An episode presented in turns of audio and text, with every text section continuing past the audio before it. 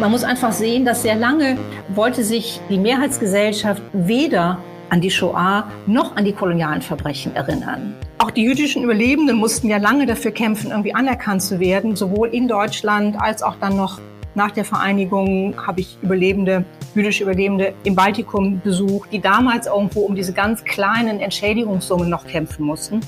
Also Kampf um Erinnerung hat es immer gegeben. Und wenn jetzt heute andere Gruppen darum kämpfen, dass eben stärker koloniale Verbrechen berücksichtigt werden, dann ist es für mich eigentlich eine Kontinuität von Erinnerungskultur. Ja, und damit hallo und herzlich willkommen zu eurem Dissens-Podcast. Diese Woche geht es hier um deutsche Erinnerungskultur und ihre Lehrstellen. Genau damit befasst sich mein Gast, die Autorin Charlotte Wiedemann, in ihrem Buch Den Schmerz der anderen begreifen. Warum ist es zum Beispiel so, dass die NS-Verbrechen an Sinti und Roma oder auch die deutschen Kolonialverbrechen in Afrika noch immer so stark ausgeblendet werden? Und wie müsste sich eigentlich unsere Erinnerungspolitik wandeln, wenn wir allen Opfern deutscher Geschichte gerecht werden wollen? Das sind Fragen, die Charlotte Wiedemann in ihrem Essay behandelt und ich bin sehr froh, dass sie mich hier im Podcast besucht hat, um uns an ihren Gedanken teilhaben zu lassen. Ich bin euer Host Lukas Andreka und ich wünsche euch viel Spaß mit Dissens.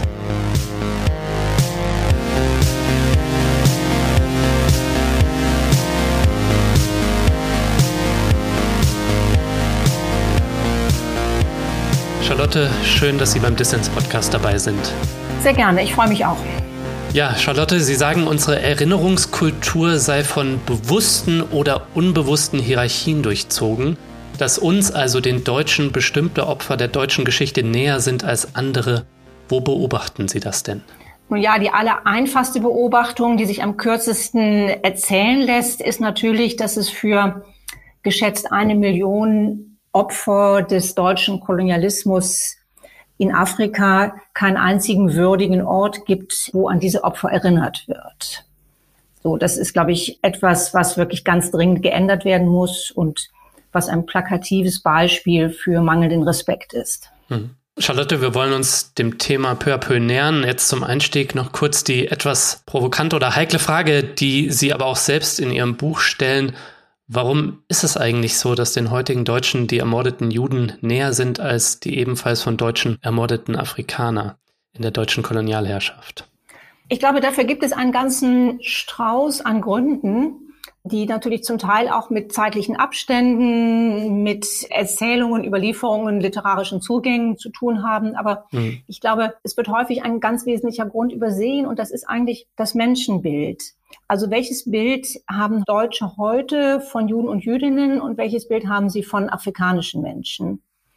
Und da gibt es, glaube ich, einen ganz großen Unterschied, nämlich zumindest die Stimmen, die in der deutschen Gesellschaft jetzt vielleicht öffentlich maßgeblich sind, haben heute ein respektvolles Bild von Juden und Jüdinnen, ganz anders als in der Nazizeit. Wenn man aber vergleicht, ob und wie sich das Menschenbild in Bezug auf Afrika zwischen der Kolonialzeit und heute geändert hat, dann haben wir dort überhaupt nicht so einen großen Unterschied. Also wir haben nach wie vor ein von Herablassung geprägtes Bild auf Bewohner und Bewohnerinnen Afrikas. Mhm. Und deshalb wird zum Beispiel auch im Hinblick auf den großen Freiheitskampf, den es unter dem Namen Maji Maji im damaligen deutsch-ostafrikanischen Kolonie gegeben hat, dem heutigen Tansania, wird eigentlich nicht davon ausgegangen, dass das ein bewundernswürdiger Freiheitskampf war.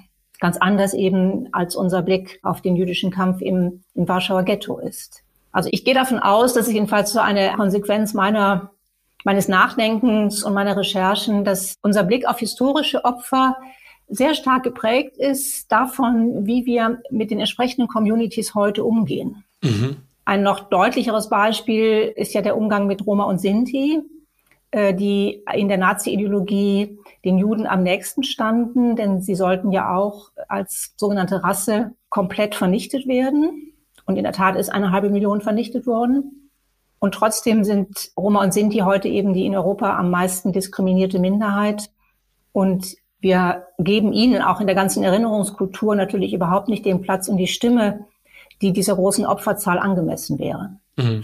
Also mir liegt selber daran, dass wenn man jetzt über solche Unterschiede oder äh, Hierarchien spricht, dass man nicht selber erneut Hierarchien aufmacht. Das ist, glaube ich, eine Gefahr, die beim Sprechen dann immer da ist und der man, glaube ich, auch wirklich aktiv begegnen muss. Deshalb, mein Buch ist ja auch nicht eine Gegenüberstellung jüdischer und kolonialer Opfer oder eine Gegenüberstellung von Holocaust und Kolonialverbrechen, sondern ich versuche eigentlich ein sehr weites Feld zu betrachten, in dem Sinne, welche ethischen Fragen heute durch Erinnerungskultur aufgeworfen werden. Also das ist sozusagen jetzt ein Teil des großen Terrains, das ich versuche zu bereisen in dem Buch. Und die Frage, die immer wieder aufgeworfen wird, ist, warum eben das Ideal, äh, warum das Erinnern von dem Ideal menschlicher Gleichheit oft so weit entfernt ist. Ja, Ihr Buch Den Schmerz der anderen begreifen, Charlotte, ist auch eine sehr persönliche Suche nach einer neuen Erinnerungskultur. Wir wollen auch über erinnerungspolitische Konflikte in diesem Podcast hier sprechen. Zum einen auch über das Verhältnis von nationalsozialistischem Judenmord und Kolonialverbrechen, eine Debatte, die von harten Fronten geprägt ist, aber auch darüber, wie im Baltikum und in der Ukraine an die Opfer des Stalinismus auf der einen Seite und die Opfer der Shoah auf der anderen Seite erinnert wird. Denn auch das untersuchen Sie vor dem Hintergrund des Kriegs Russlands gegen die Ukraine in Ihrem Buch. Zunächst würde ich aber gerne noch mal mit Ihnen darauf schauen, wie in Deutschland eigentlich an die deutschen Kolonialverbrechen erinnert wird oder auch nicht erinnert wird. Ich habe nämlich bei Ihnen zum ersten Mal vom Machi-Machi-Aufstand im heutigen Tansania gelesen und das sagt vielleicht auch schon etwas über die Leerstellen im Gedenken. Warum ist dieser antikoloniale Aufstand aus Ihrer Sicht so bemerkenswert und wie wird eigentlich im heutigen Tansania daran erinnert? Ja, also die tansanische Seite legt eigentlich Wert darauf, dass man nicht von einem Aufstand spricht, sondern ähm, dass man von einem Befreiungskrieg spricht oder von einem kolonialen Krieg. Kurz zusammengefasst, also damals haben sich in dem, was heute Tansania ist und was damals Deutsch Ostafrika hieß, ähm, in einem sehr, sehr großen Gebiet ähm, haben sich diverse Ethnien zusammengetan, um gegen die Kolonialherrschaft zu kämpfen. Es waren vermutlich daran circa eine Million Menschen beteiligt, was eigentlich sehr viel ist, wenn man bedenkt, dass eben Afrika nicht dicht besiedelt war und eben früher noch dünner besiedelt war als heute. Und es war natürlich ein extrem ungleicher Krieg, weil man hatte nur wenige alte Schrotflinten und ansonsten traditionelle Waffen, Speere und so weiter. Und von daher hat man eigentlich darauf gesetzt, dass durch Massenmobilisierung, eigentlich ein sehr modernes Konzept, man hat darauf gesetzt, dass sozusagen durch Massenmobilisierung die waffentechnische Überlegenheit der Gegenseite, also der Deutschen, eigentlich gebrochen werden kann. Hm. Und das war aber nicht der Fall. Das war leider nicht der Fall und von daher kam es dann eben halt auch zu der wahnsinnig hohen Opferzahl. Man geht von 200.000 Toten aus, die zum Teil direkt erschossen wurden, zum anderen Teil aber verhungert sind, weil die deutsche Kolonialtruppe eben halt systematisch dann Dörfer niedergebrannt hat, Felder abgebrannt hat, Ernten, Saatgut vernichtet hat, sodass also noch in der Generation danach noch weiterhin auch die Geburtenrate ganz deutlich niedriger war. Also man könnte eigentlich fast sagen, es war möglicherweise auch genozidale Tendenzen, aber da unter Genozid heutzutage immer verstanden wird, dass eine bestimmte ethnische Gruppe ausgelöscht werden soll, passt diese Definition hier nicht, weil es eben tatsächlich ein, ein überethnisches Ereignis war, was gerade eigentlich diesen ersten großen Befreiungskampf in Afrika auszeichnet. Ähm, weshalb ich es im Buch geschildert habe, ist jetzt nicht nur, weil es weniger bekannt ist als eben mittlerweile Genozid gegen Herero und Nama im heutigen Namibia, sondern weil es in puncto Erinnerungskultur so interessant ist, weil hm. Auf der einen Seite bei uns, äh, die wir sozusagen, unsere Vorfahren haben diesen Krieg eigentlich gewonnen, wenn man diesen Ausdruck dafür benutzen will. Aber wir haben es heute komplett vergessen. Und ähm, die tansanische Seite, für die ist es im Prozess des Nation Buildings im unabhängigen Tansania eines, als eines sehr, sehr multiethnischen Staates, hat es eine große verbindende Kraft entwickelt. Und äh, ich mache das im Buch dann fest an einem Doktoranden, der damals eben in den späten 60er Jahren über diesen Krieg äh, und dieses Verbrechen promoviert hat. Und er hat dafür extra nicht nur Deutsch gelernt, sondern sogar diese alte ähm, Handschrift Sütterlin gelernt, damit er diese kolonialen Aktennotizen lesen konnte, die damals eben in dieser etwas so verschlungenen Handschrift äh, verfertigt wurden. Hm. Gilbert Guassa, so heißt er, hat dann auch in der DDR, in Potsdam und Berlin im Archivmaterial einsehen können. Also wenn man sich einmal veranschaulicht, also welchen Eifer irgendwo ein junger tansanischer Wissenschaftler da reingesteckt hat, um diese Geschichte zu untersuchen. Er konnte damals eben auch noch Zeitzeugen interviewen. Und ähm, wie das alles hier bei uns in den Vergessen weggesagt ist. Hm. Und Maji Maji ist also, es gibt auch ein, ein Museum Maji Maji, es gibt einen Fuß, Fußballclub Maji Maji, es gibt ein jedes Jahr einen bestimmten Ehrentag dafür. Das ist fester Bestandteil der Erinnerungskultur in Tansania, so als hätte man diesen Krieg eigentlich nachträglich gewonnen. Und wir haben unser eigenes Verbrechen einfach in Amnesie wegsacken lassen. Ja, ist definitiv dem Druck von engagierten Einzelpersonen und Initiativen zu verdanken, dass die Kolonialverbrechen in jüngerer Vergangenheit stärker aufgearbeitet werden. Der Völkermord an den Herero und Nama im heutigen Namibia, damalig Südwestafrika, durch deutsche Kolonialverbrecher ist, glaube ich, schon ein bisschen stärker ins breite Bewusstsein der Gesellschaft gerückt. Aber daneben gibt es natürlich weiter durch Rassismus geprägte Erinnerungsverweigerung. Wo stehen wir da heute insgesamt aus Ihrer Sicht, Charlotte? Das ist eine interessante Frage, ähm, weil wir, glaube ich, ich glaube, wir stehen an sehr verschiedenen Stellen. Also ich denke, einmal ist, glaube ich, ein ganzer Teil der Gesellschaft ist eigentlich weiter, als es diese komische Debatte irgendwie erscheinen lässt. Mhm. Ähm, Beispiel, ich denke heute, dass was weiß ich, wenn man in irgendeine beliebige Schulklasse geht, wo, glaube ich, irgendwie 17-Jährige verstehen heute viel eher, warum man sowohl äh, der jüdischen Opfer als auch der kolonialen Opfer gedenken kann und dass es irgendwie keine unzulässige Gegenüberstellung ist. Wohingegen manche Feuilleton-Chefs darüber lange Seiten schreiben, warum das alles irgendwie gar nicht so geht. Also ich glaube, da gibt es schon sehr unterschiedliche Verständnisse. Ich merke auch in den Reaktionen auf mein Buch, dass es als wohltuend empfunden wird, wenn man sozusagen zugängliche Wege findet, äh, die eben nicht so toxisch sind und, und nicht so tabu belegt sind, um sich mit diesen Fragen zu beschäftigen. Ich denke tatsächlich, dass wir auch in der Frage, was zeigen unsere Museen und, und sollten wir eben auch bestimmte Objekte zurückgeben, jetzt in den letzten zwei, drei, vier Jahren schon ganz schön vorangekommen sind. Aber auch da gibt es Widerstände. Auch da gibt es natürlich immer Widerstände, die zum Beispiel sagen, eine andere Form von Ausstellung in den vormals ethnologisch genannten Museen sei nicht wissenschaftlich. Das ist so ein Vorwurf, der heute zum Beispiel gegen das Kölner Rautenstrauch-Jost-Museum äh, gemacht wird, was eigentlich so ein bisschen federführend ist im Augenblick darin, Dinge auf eine andere Weise darzustellen. Mhm. Also da sieht man, dass es eigentlich schon auch in bestimmten gesellschaftlichen Bereichen, auch in bestimmten kulturellen Bereichen tatsächlich auch so ein Tauziehen und so einen Meinungskampf gibt. Aber ich glaube, dass insgesamt eigentlich die Gesellschaft sich da ganz gut weiter bewegt und dass oft vielleicht die Politik im Sinne so der Regierungspolitik und auch bestimmte Formen von sagen wir mal, staatlicher Kulturpolitik dann nicht unbedingt die Vorreiter sind, sondern vielleicht eher Entwicklungen hinterhertraben. Hm. Ich denke auch, dass natürlich durch die andere Zusammensetzung einer Einwanderungsgesellschaft Fragen neu aufgeworfen werden. Das finde ich sehr schön. Und zwar jetzt erneut möchte ich nicht sagen in irgendeiner Gegenüberstellung, so nach dem Motto, Leute mit einem postmigrantischen Hintergrund sind mehr dafür, koloniale Opfer zu würdigen. Und die alte weiße deutsche Gesellschaft hängt an den jüdischen Opfern. Das finde ich eine ganz falsche Gegenüberstellung. Mhm. Es gibt ja stattdessen den Slogan zum Beispiel Erinnerung soll stören, der von Orten, Täterorten, neueren Täterorten wie Hanau ausgeht, wo die Zivilgesellschaft eben halt eine neue Art sozusagen der gegenwärtigen Erinnerungskultur um die neueren Taten herum entwickelt hat, aber sich natürlich auch dessen bewusst ist, was sozusagen früher von Deutschland ausgegangen ist. Hm. Und das ist eine Art, neue Art von Erinnerungskultur, die man vielleicht als kämpferisch, antifaschistisch oder zivilgesellschaftlich bezeichnen kann. Und die für mich eigentlich in einer gewissen Weise sogar anknüpft an das, was in den 80er Jahren geschehen ist, als eben damalige örtliche Initiativen gegen Widerstand von oben versucht haben, jüdische und andere durch Nationalsozialismus markierte Orte überhaupt zu erhalten, auszugraben, wieder mit Respekt in der Öffentlichkeit zu verankern. Hm.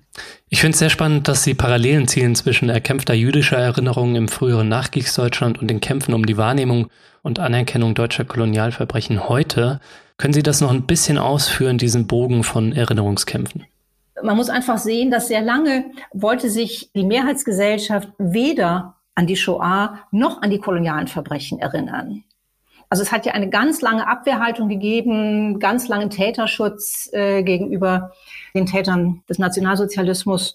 Und eigentlich hat es sozusagen zeitgleich Bemühungen gegeben von Gruppen der Zivilgesellschaft, von couragierten Einzelpersonen, der kolonialen Verbrechen gerecht zu werden, sie überhaupt erstmal zu untersuchen oder sie, sie in Schulbücher zu bringen. Ich habe gerade vor ein paar Tagen habe ich ähm, den Schriftsteller Uwe Timm getroffen. Der ist jetzt über 80 und der hat 1978 ähm, den Roman Morenga veröffentlicht, der also bereits den Genozid an Herero und Nama im heutigen Namibia, im damaligen Südwestafrika thematisiert, aber in einer sehr literarischen, fast irgendwie literarisch avantgardistischen Weise. Das war 1978. Das war sozusagen ein ein Pionierwerk eigentlich. Und mir fällt gerade erst auf, dadurch, dass wir sprechen, dass es ja 1978 dann auch die Zeit war, wo, wo zum ersten Mal diese Holocaust-Fernsehserie hier kam. Hm. Das heißt also, sich überhaupt stärker eben auf globale Dinge zu beziehen, auf internationale Herausforderungen und nicht im Sinne jetzt von Diplomatie, sondern im Sinne von, wie können wir uns als Gleiche auf diesem Planeten verstehen. Die Überlegung dazu hat es eigentlich letztendlich immer in den vergangenen Jahren gegeben.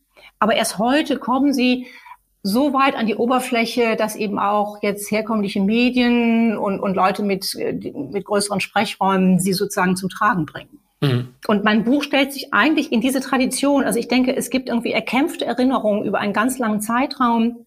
Auch die jüdischen Überlebenden mussten ja lange dafür kämpfen, irgendwie anerkannt zu werden, sowohl in Deutschland als auch dann noch nach der Vereinigung habe ich Überlebende jüdische Überlebende im Baltikum besucht, die damals irgendwo um diese ganz kleinen Entschädigungssummen noch kämpfen mussten.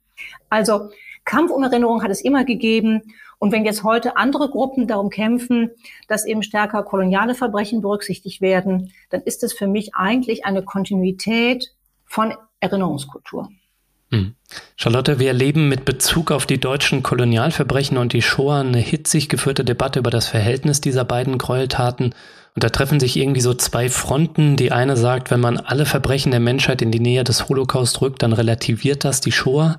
Und der spiegelbildliche Vorwurf ist so ein bisschen, dass das Argument der Einzigartigkeit der Shoah dafür genutzt wird, um anderes Leid und historisches Unrecht zu degradieren. Sie stellen sich nicht wirklich in diesen Streit hinein, aber dennoch hätte mich interessiert, was für einen Beitrag könnte Ihr Buch in dieser Auseinandersetzung liefern? Ähm, lieber Lukas, ich habe ja eigentlich gerade versucht zu erklären, dass mein Buch eigentlich einen anderen Ansatz hat und ein viel weiträumigeres Thema. Ich sehe mein Buch auch deshalb nicht als einen Beitrag zu dieser Debatte, sondern eigentlich eher als einen Gegenpol zu vielen Verhärtungen und unnötigen Frontstellungen in dieser Debatte. Also ich habe mich selber von einer Art von Diskussion, die in den Feuilletons geführt wird zwischen entweder Feuilletonisten oder Historikern, in der Regel männlichen Historikern. Ähm, davon habe ich mich eigentlich selber irgendwann im letzten Jahr schon sehr abgewandt. Ich habe diese Debatte oft als intellektuelle Selbstbefriedigung über den Gräbern der Opfer verstanden. Das fand ich sehr unangenehm. Mhm. Ähm, ich fand sie auch in der Sprache oft dem überhaupt nicht angemessen, dass wir hier über unendliches Leid irgendwie sprechen und auch über große ethische Fragen und wollte deshalb eigentlich etwas ganz anderes machen. Aber ich glaube, es gehört so ein bisschen zu diesen Eigentümlichkeiten der deutschen, der deutschen Öffentlichkeit, dass ich nun auch wieder in den Rahmen dieser Debatte gestellt werde. Aber ich versuche eigentlich immer wieder da herauszukommen. Und mein Buch ist wirklich etwas anderes. Es ist eben auch sehr, sehr persönlich geschrieben. Es ist irgendwie zum Teil auch so eine Art Memoir. Ähm, und es ist das Buch einer eine Auslandsreporterin. Das ist kein Buch, was am Schreibtisch entstanden ist, äh, wo ich irgendwie etwas gegeneinander abwäge und dann sage Tipp oder Top, sondern es ist ein Buch, was durch, durch Jahrzehnte des durch die Weltgehens entstanden ist. Hm. Also von daher möchte ich eigentlich wirklich einen anderen Blick reinbringen und ich glaube auch tatsächlich, dass die Art von Debatte, wie sie in der Öffentlichkeit, in den Feuilletons bislang geführt worden ist, das, was an, an Ansichten in Deutschland vorhanden ist, auch nur zum Teil widerspiegelt. Also ich bekomme jedenfalls auf das Buch eigentlich viele schöne Rückmeldungen, die sagen, ja, endlich schreibt mal jemand anders darüber. Endlich kommt man mal raus aus diesen oft auch künstlichen Frontstellungen. Denn eigentlich, also wenn man das mal aus ethisch-moralischer Perspektive betrachtet, ähm, warum sollte Erinnerung an koloniale Verbrechen, der Erinnerung an jüdische Opfer irgendetwas wegnehmen? Es liegt überhaupt nicht auf der Hand, sondern es wird nur ständig behauptet und dann fangen andere an, sich dagegen sozusagen zu verwahren und dann hat man eine Debatte, die ich zum großen Teil als eine Scheindebatte empfinde. Ja, mir scheint auch, dass Erinnerung allzu oft als Nullsummenspiel verstanden wird und das ist natürlich schade, denn der Besonderheit, der Singularität der Shoah zu erinnern, das wird ja nicht dadurch geschmälert, dass man auch darauf schaut, wie deutsche Kolonialherrscher Verbrechen verübt haben. Sie widmen sich in Ihrem Buch auch sehr persönlich der Singularitätsdebatte. Welches Verhältnis haben Sie denn zu dem Begriff und warum ist der Begriff vielleicht auch manchmal schwierig? Also ich glaube, die Singularität, also die, die sogenannte Einzigartigkeit des Holocaust, ist, glaube ich, insgesamt ein überschätzter Diskussionspunkt. Ich fange mal da an, wo ähm, die Frage ist, seit wann wird eigentlich unter dem Begriff Holocaust ausschließlich das Leiden und die Vernichtung der Juden verstanden? Das war nicht immer selbstverständlich. Also wir können mal zurückgehen auf das Jahr 1978. Das war eigentlich das Jahr, wo mit der Fernsehserie Holocaust ähm, eine weitere deutsche Öffentlichkeit zum ersten Mal angefangen hat, überhaupt sich emotional etwas berühren zu lassen, irgendwie von diesem großen Verbrechen. Aber auf der anderen Seite war das auch der Zeitpunkt, wo in Washington die Planung des späteren großen Washington Holocaust Memorial Museums begann. Und in der Kommission hat man dann überlegt, ja, wem widmen wir jetzt diesen Ort? Und dann gab es zwei Positionen, beide von jüdischen Überlebenden äh, vertreten. Auf der einen Seite Simon Wiesenthal, den man so ein bisschen als den Jäger von Nazitätern kennt. Und Simon Wiesenthal war dafür, alle Opfer der rassistischen NS-Ideologie in diesem Museum zu würdigen. Und ähm, er kam dann auf elf Millionen. Mhm. Dazu hätten eben nicht nur Roma und Sinti gehört, sondern auch andere eben aus rassistischen Motiven vernichtete, auch eben die Euthanasieopfer. Die Gegenposition vertrat gleichfalls Überlebender Daniel Wiesel und er äh, plädierte dafür, eben ausschließlich die jüdischen Opfer unter diesem Begriff des Holocaust in diesem Museum zu würdigen. Und diese Position hat sich schließlich durchgesetzt. Mhm. Aber es hat durchaus eben halt irgendwie auch ein weiteres Verständnis gegeben. Und dass wir heute letztendlich wiederum Jahrzehnte später da angekommen sind, dass man so entsetzlich vorsichtig auch geworden ist, damit überhaupt andere Opfergruppen in die Nähe der jüdischen Opfer zu rücken, das hat weder etwas mit den ursprünglichen Verbrechen zu tun, noch mit der jahrelangen Debatte danach, sondern das ist, glaube ich, tatsächlich, ähm, hat es etwas mit den Psychodynamiken in Deutschland zu tun und mit den immer noch vorhandenen, ja auch unbearbeiteten oder ungeklärten Schuldgefühlen. Also das, da sehe ich sehr stark psychologische Gründe. Mhm. Was jetzt die Singularität selber angeht, ich plädiere dafür, dass man da einfach verschiedene Sichtweisen für zulässig hält. Also anders als oft gedacht wird, ist eben Singularität kein wissenschaftlicher Begriff und nicht etwas, worauf sich jetzt die internationale Historikerzunft geeinigt hätte und wer da widersprechen würde, der ist jetzt quasi ein Außenseiter. Ich nehme nur mal als Beispiel den israelischen Holocaust-Historiker Omer Bartov, äh, von dem auch vieles auf Deutsch zu lesen ist. Er lehrt seit langem in den USA und er vertritt eigentlich schon seit längerer Zeit dass es diese äh, Singularität eigentlich nicht gibt und dass die wissenschaftliche Debatte auch längst darüber hinaus ist und dass es eigentlich gar keine Notwendigkeit mehr gibt, sagt er wörtlich, hierüber noch viel zu sagen. Hm. Das wird in Deutschland anders gesehen. Ich denke, hier wird häufig Singularität so verstanden, dass es ein Ausdruck der besonderen Affinität zu, zu jüdischen Opfern ist, äh, Ausdruck auch vielleicht unserer Selbstverpflichtung. So gesehen finde ich das richtig und da kann ich mich selber auch reinstellen. Also für mich ist es auch so gesehen ein einzigartiges Verbrechen, als ich damit selber niemals fertig werde.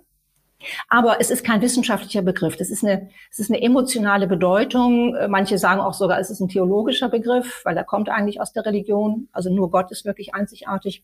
Und von daher denke ich, sollten wir da verschiedene Vorstellungen zulassen. Auf jeden Fall. Aber denke ich, ist es falsch und, und auch eigentlich unethisch, ähm, das als ein Dogma zu betrachten. Wenn ich nämlich sage, Singularität ist ein Dogma, nur der Judenmord war einzigartig, dann mache ich, ob ich will oder nicht, mache ich eine Hierarchie auf, wo es sozusagen gewöhnliche Allerweltsgenozide gibt und eben den Genozid der Genozide, den Völkermord der Völkermorde. Und das waren eben dann betraf eben nur die jüdischen Opfer. Hm. Und das ist schwierig. Also da, da kommt man nicht auf eine, auf eine sinnvolle und auch respektvolle und auch menschenrechtlich gute Weise raus. Und deshalb plädiere ich dafür, jeder soll sich doch gerade in Deutschland persönlich darüber die Überlegungen machen, die ich mir auch im Buch mache. Ich sitze dann zum Beispiel in Treblinka am Ort des großen Vernichtungslagers und denke dort noch einmal neu über die Frage der Singularität nach. Ich denke aber auch, wenn ich in Westafrika bin, bei den Nachfahren der Kolonialsoldaten, die gegen den Nationalsozialismus unter französischer Fahne kämpften und von uns eigentlich niemals als Befreier anerkannt wurden. Auch dort denke ich darüber nach, ähm, ob Singularität ein guter Begriff ist. Und letztendlich komme ich zu dem Schluss, gut, ich lasse ihn für mich persönlich gelten als emotionale Äußerung, aber ich bin sehr dagegen, ihn als Dogma zu behandeln und wissenschaftlich ist er schon gar nicht.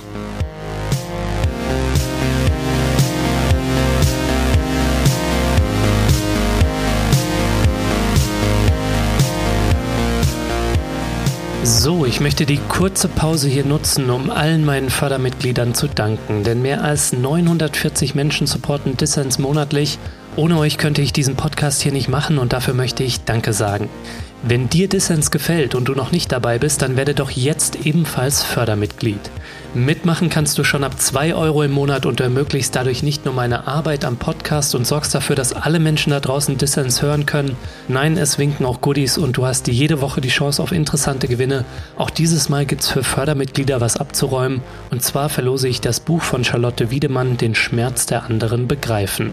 Alle Infos zu ihrem Essay und dazu, wie ihr bei Dissens mitmachen könnt, erfahrt ihr natürlich in den Show Notes und auf dissenspodcast.de.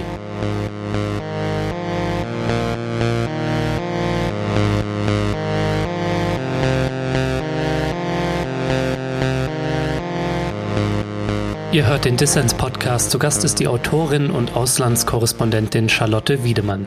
Charlotte, ich möchte nach unserem kurzen Break hier nochmal den Fokus lenken auf das, was ich anfangs schon angedeutet habe, dass wir nämlich auch noch darauf schauen wollen, wie im Baltikum und auch in der Ukraine heute an die Verbrechen der Shoah erinnert wird, aber auch an die Verbrechen des Stalinismus und welche Konflikte es da auch gibt. Denn der Krieg Russlands gegen die Ukraine, der hat da auch Erinnerungskonflikte zutage gefördert, innerhalb Osteuropas, aber auch zwischen West- und Osteuropa. Sie warnen in Ihrem Buch von der Relativierung der NS-Verbrechen aus Mitgefühl mit Opfern aus der Ukraine. Wo sehen Sie das denn? Ich glaube, es ist eine sehr schwierige Frage, wie wir mit, mit historischen Begriffen umgehen, die eigentlich bisher äh, für nationalsozialistische Verbrechen reserviert waren. Ich nehme mal den Begriff Vernichtungskrieg. Also Vernichtungskrieg, das war bisher der Krieg der Wehrmacht, der ja sehr lange in Deutschland nicht anerkannt wurde. Man hat ja sehr lange behauptet, die Wehrmacht hätte eigentlich saubere Hände gehabt und ähm, erst Mitte der 90er Jahre ist dieses Tabu endlich mal durchbrochen worden und ähm, dann haben natürlich auch die sagen wir mal, zumindest nachdenklicheren Teile meiner Generation, für die war das Wort sehr wichtig, weil eben es markierte die Schuld unserer Täter, also die massenhafte Schuld unserer Täter, die im Krieg waren und dort eben an Judenvernichtung und Ausrottung auch nicht jüdischer Zivilbevölkerung beteiligt waren. So, und das hat natürlich sehr, sehr große Dimensionen, dieses, dieses Verbrechen, das wissen wir. Auf der anderen Seite wurde jetzt eigentlich sehr schnell ähm, der Begriff Vernichtungskrieg auf den russischen Krieg ähm, in der Ukraine bezogen. Historiker haben das durchaus unterschiedlich debattiert, aber es ist eigentlich sehr schnell, ähm, zumal dann nach den Verbrechen an der Zivilbevölkerung in dem ukrainischen Ort Butscha, hm. Ist es der Begriff Vernichtungskrieg eben auf den russischen Krieg heute bezogen worden. Ich habe dazu gerade auch, ein, auch einen Text geschrieben, der jetzt in der Taz erschienen ist, wie wir damit umgehen. Ich habe keine endgültige Antwort darauf. Ich denke, dass es tatsächlich, es gibt einen erstaunlich schnell verlaufenden Revisionismus meines Erachtens, in dem, finde ich, recht leichtfertig Analogien gezogen werden es gab, also was mich sehr frappiert hat, es gab einen Text, Spiegel oder Spiegel Online, äh, zu dem Zeitpunkt, als es diesen ersten sogenannten Kriegsverbrecherprozess gegen einen jungen russischen Soldaten in Kiew gab, äh, der eben einen ukrainischen Zivilisten aus nächster Nähe erschossen hat. Und die Spiegelreporterin sprach dann von der Banalität des Bösen und schloss den Satz an, vermutlich habe Eichmann aber größere Schuld auf sich geladen. Hm es ist natürlich ganz absurd. Also ich weiß nicht, wie sowas irgendwie in einem seriösen deutschen Nachrichtenorgan ähm, erscheinen kann, weil das ist natürlich eine so lächerlich absurde Relativierung irgendwie der Shoah, dass man darüber eigentlich gar nicht sprechen kann. Ähm, und trotzdem erscheint so etwas einfach. Ähm, also es gibt hier eine Reihe von Relativierungen, glaube ich, die zum Teil äh, einfach aus Unbedachtheit oder aus überschäumender Empathie äh, mit ukrainischen Opfern entstehen. Aber es gibt zum Teil auch etwas anderes, nämlich, dass mich erstaunt, wie jene, die vor kurzem eben noch so sehr auf der Singularität der Shoah beharrt haben, um dadurch Leute auch, die an koloniale Verbrechen erinnern wollen, latent des Revisionismus zu bezeichnen, wie die dann ganz schnell sagten, ja, Putin ist der neue Hitler. Hm. Also das ist natürlich überhaupt nicht irgendwie konsistent und, und ich frage mich schon, ob da nicht einfach in beiden Fällen die politische Motivation eines um, bestimmten Umgangs mit sozusagen gegnerischen Positionen entscheidender ist als überhaupt die Frage, von welchen Verbrechen reden wir hier eigentlich. Wenn wir nochmal auf Erinnerungskultur schauen und auch auf sowas vielleicht wie ein europäisches Gedächtnis und Erinnerungskultur, da scheint mir mit Blick auf den Ukraine-Beitritt den möglichen, ähm, aber nicht erst seitdem, auch mit dem Baltikum ist das schon gegeben, natürlich auch erinnerungspolitische Konflikte gegeben zu sein. Sie haben es schon erwähnt, mit Bezug auf die Opfer des Stalinismus und die Opfer der Shoah. Wie kann es da denn aus Ihrer Sicht gelingen, da zukünftig zum einen nationalsozialistische Verbrechen und auch Kollaborateure in der Ukraine, etwa Stefan Bandera, ähm, aber auch die vom Stalinismus begangenen Verbrechen, ähm, wie auch dann aber auch in Deutschland die Befreiung der KZs durch die Sowjetarmee. Das alles in einem europäischen Gedächtnis einzubinden, das scheint mir doch sehr schwierig. Was sind da Voraussetzungen, dass das gelingen kann? Das ist in der Tat sehr schwierig und es wird natürlich jetzt durch den russischen Imperialismus oder wie man es nennen will, durch den russischen Krieg, wird es natürlich alles nochmal schwieriger. Also es hat ja in den letzten grob 20, 25 Jahren zum Teil so eine gewisse oberflächliche Anpassung in den osteuropäischen, speziell den ähm, EU-Staaten gegeben an westliche Anforderungen. Hier gedenkt mal bitte etwas mehr des Holocausts. Oberflächliche Anpassung nenne ich dann zum Beispiel, dass eben die Namen zum Teil von Museen wurden geändert. Ähm, man hat vorher zum Beispiel etwas ein Genozidmuseum genannt, was auf die stalinistischen Verbrechen bezogen war und die Shoah aber gar nicht erwähnte. Und dann hat man das zum Beispiel in Okkupationsmuseum geändert. Also das sind so, hm. äh, so hat es so oberflächliche Anpassungen gegeben. Und auf der anderen Seite wurde eigentlich auch in der Sorge für die Orte der Shoah oder für die Wiederbelebung und Ausrüstung äh, der kleinen jüdischen Gemeinden gab es eben sehr viel Hilfe aus dem Westen, natürlich auch aus Israel und von jüdischen Organisationen in den USA. Und jetzt, glaube ich, haben wir so eine gewisse Trendwende. Ich glaube, dass jetzt zum Teil eher ähm, osteuropäische Narrative, die wir im Westen bisher als einseitig oder nationalistisch oder sogar revisionistisch angesehen haben, jetzt irgendwie stärker zu uns kommen. Das ist natürlich einfach jetzt mal eine Folge dessen, was sich jetzt in Europa verschiebt, irgendwie aufgrund äh, des russischen Kriegs. Was ich dann auch sehr herausfordernd und auch nicht einfach finde, manches kommt jetzt zu uns eigentlich und man sagt dann, das ist postkolonial. Also, dass es sogar postkolonial sein kann, irgendwie zu sagen, eigentlich war Stalin doch mehr für den Zweiten Weltkrieg verantwortlich als Hitler. Das sind sozusagen Thesen, die ich nicht teile, die ich auch nicht als postkolonial ansehe, aber hm. das sind sehr, sehr schwierige Diskussionen wo wir, glaube ich, auf der einen Seite irgendwo auch als Westler jetzt erstmal lernen müssen, dass wir eben halt auch auf Augenhöhe mit osteuropäischen Stimmen, auch gerade mit osteuropäischen Linken äh, darüber diskutieren und tatsächlich eben auch etwas wegkommen davon, dass wir immer nur denken, Kolonialismus war nur der europäische Kolonialismus, der irgendwie im Süden oder im Mittleren Osten herrschte. Und auf der anderen Seite aber, dass wir irgendwo weiterhin keinen Revisionismus akzeptieren.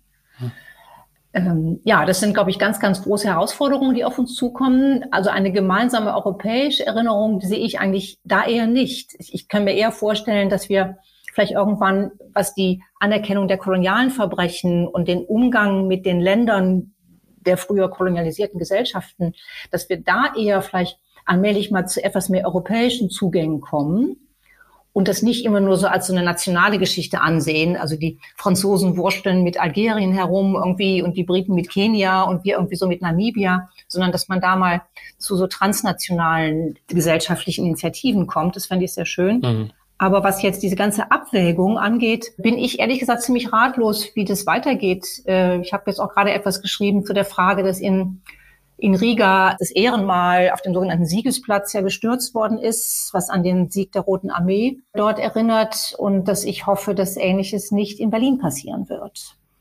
Und dass aber die Frage natürlich ist, wie wir mit diesen Unterschieden in der Erinnerungskultur umgehen. Also ein weites Feld. Ja, ein weites Feld, gerade wenn man von dem Wunsch beseelt ist, wie Sie, eine andere Form des Erinnerns zu etablieren, in der jeder Schmerz zählt. Wenn wir uns Ihren Wunsch nach einer globalen Empathie und Erinnerungskultur zu eigen machen, was sollte Ihrer Ansicht nach Maxime für ein Erinnern und Gedenken in einer globalisierten Welt sein? Ich denke selber sehr stark eben über den Begriff der Gleichheit nach, weil ich immer stärker spüre, wie wenig eigentlich wir jetzt als Europäer in der Lage sind, uns tatsächlich eine Welt, die von allen mit gleichen Rechten bewohnt wird, vorzustellen. Also ich habe mal versucht, mir vorzustellen, wie hätte denn eigentlich eine nicht koloniale Welt ausgesehen? Wie hätte sie Anfang des 20. Jahrhunderts, als sowohl in Tansania als auch im heutigen Namibia diese Verbrechen passiert sind. Wie hätte das anders aussehen können? Wie hätte eine nicht kolonialisierte Welt eigentlich damals ausgesehen? Und ich habe gemerkt, ich kann es mir eigentlich kaum vorstellen. Hm. Also unsere Fantasie ist diesbezüglich auch sehr eingeschränkt. Und deshalb bleiben wir, glaube ich, auch so oft in der Erinnerungskultur in so diesen sehr eingefahrenen Bahnen. Also ich glaube, dass wir jetzt in der Klimakrise eigentlich allmählich lernen, dass tatsächlich alle Menschen auf der Welt nicht nur das Recht haben zu überleben, irgendwie physisch zu überleben, sondern dass sie ja eigentlich alle das gleiche Recht haben, ein gedeihliches Leben zu führen und auch ein Leben in Sicherheit. Und wenn wir das mal versuchen, auf die Erinnerungskultur anzuwenden, heißt es eigentlich, dass alle Menschen auf der Welt erstmal das prinzipielle Recht haben, ihre Leidensgeschichten zu erzählen und dass diese Geschichten das Recht haben, gehört und respektiert zu werden. Natürlich können wir nicht gleichzeitig immer allem zuhören und wir können natürlich auch nicht für alles gleichermaßen Empathie haben. Ähm, darum geht es, glaube ich, gar nicht. Das wären absurde Anforderungen, die niemand stellt. Aber mein Buch heißt ja auch den Schmerz der anderen begreifen weil das eben nicht einfach eine Frage von Mitgefühl ist, sondern eine Frage, ob wir tatsächlich uns auch der Anstrengung aussetzen wollen, uns einmal in die, in die Schuhe und an den Standort ganz anderer zu versetzen, um von dort aus ihre Welt zu betrachten oder die, auch die Weltgeschichte zu betrachten. Ähm, und deshalb ist es dann ein Begreifen des Schmerzes. Das ist ein Ausdruck, der eben mit Empathie zu tun hat und auch mit so etwas wie einer probeweisen Identifikation, wie man das aus der Psychoanalyse vielleicht kennt. Also es ist eigentlich eher eine intellektuelle Operation und nicht einfach nur, dass man Mitgefühl irgendwo hinschmeißt, sondern vielleicht eine Spende für Hungernde irgendwo hinwirft. Und ich denke, dass eigentlich äh, so planetarische Gesichtspunkte, die wir jetzt vielleicht allmählich tatsächlich auch in der Klimakrise überhaupt mal in unser Denken einlassen, dass es gut wäre, wenn wir die auch in der Erinnerungskultur anfangen zu beherzigen. Und ich nenne das eine neue ähm, ethische Ökologie von Erinnerung und Gleichheit. Dafür plädiere ich.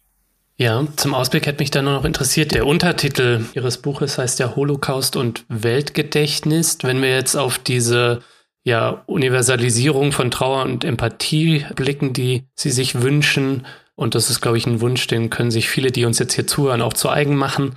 Welchen erinnerungspolitischen Platz könnte denn in diesem Weltgedächtnis dann die von Deutschen verübte Shoah einnehmen? Ähm, und in welchem Verhältnis dann zu anderen Menschheitsverbrechen stehen. Also wie lässt sich da dann auch der Einzigartigkeiten der Dimension der NS-Verbrechen gedenken und das aber verbinden mit anderen Verbrechen?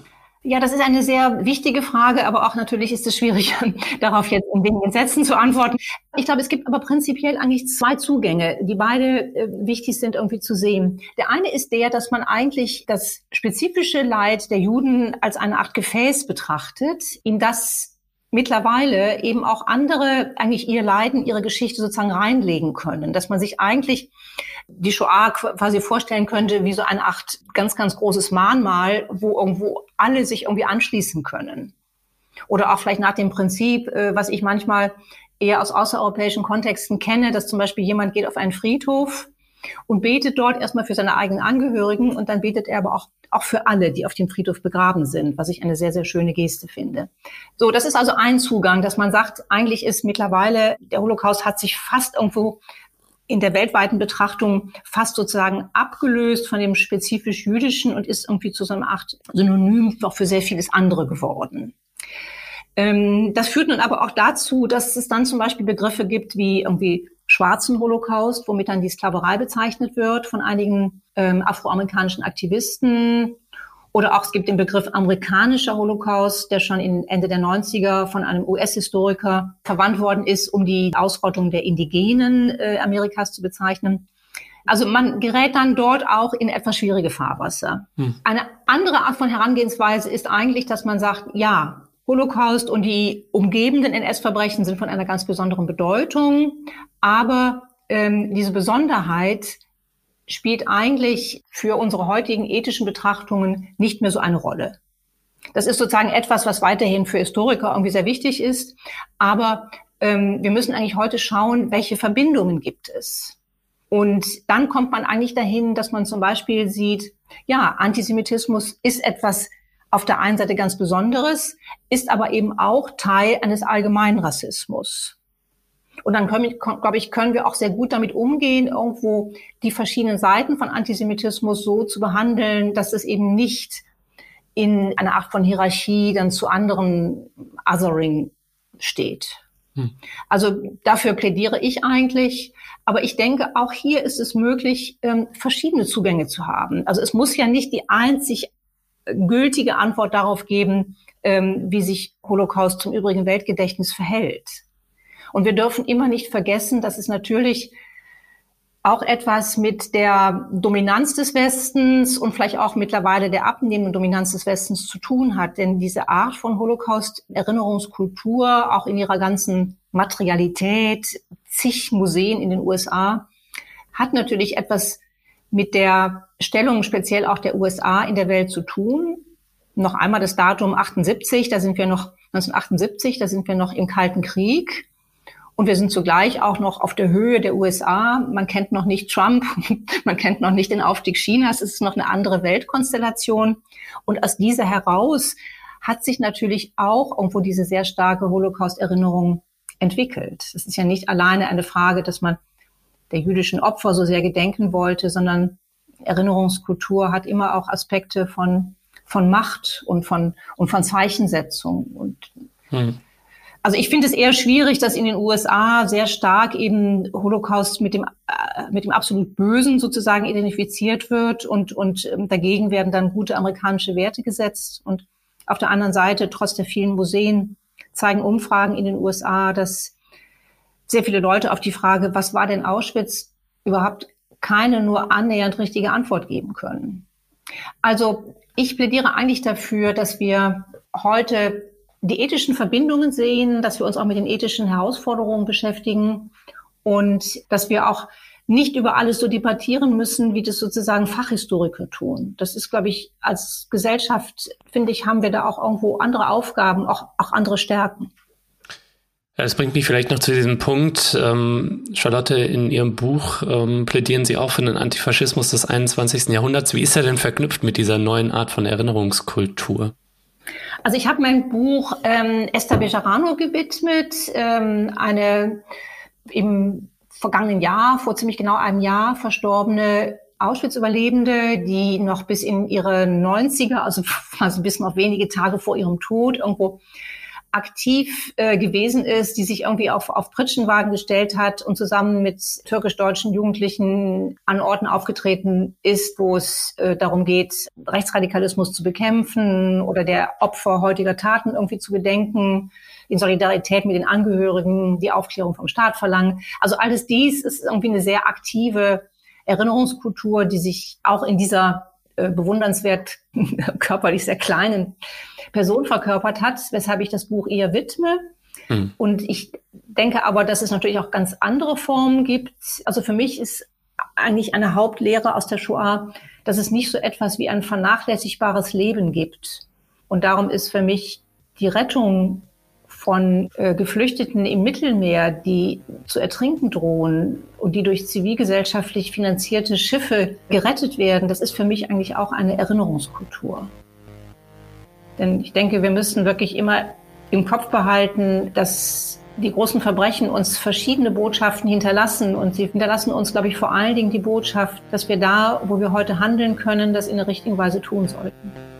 Charlotte, ich danke Ihnen vielmals, dass Sie mich hier besucht haben. Ich habe sehr viel gelernt. Ich glaube, das wird auch den Leuten da draußen so gehen. Dankeschön. Ich danke Ihnen. Tschüss.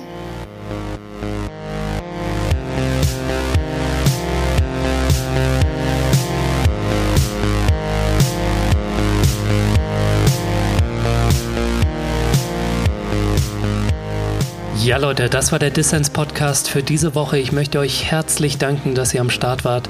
Mein Gast war die Autorin Charlotte Wiedemann. Wenn ihr euch für sie oder ihre Arbeit interessiert, dann schaut doch mal in die Show Notes, da habe ich alles Wissenswerte verlinkt. Und vergesst nicht, damit ich Dissens weiterhin für alle da draußen kostenlos machen kann, bin ich auf euren Support angewiesen. Erzählt allen Leuten von diesem Podcast hier, hinterlasst positive Bewertungen auf den Plattformen und wenn es euch möglich ist, dann werdet doch Fördermitglied.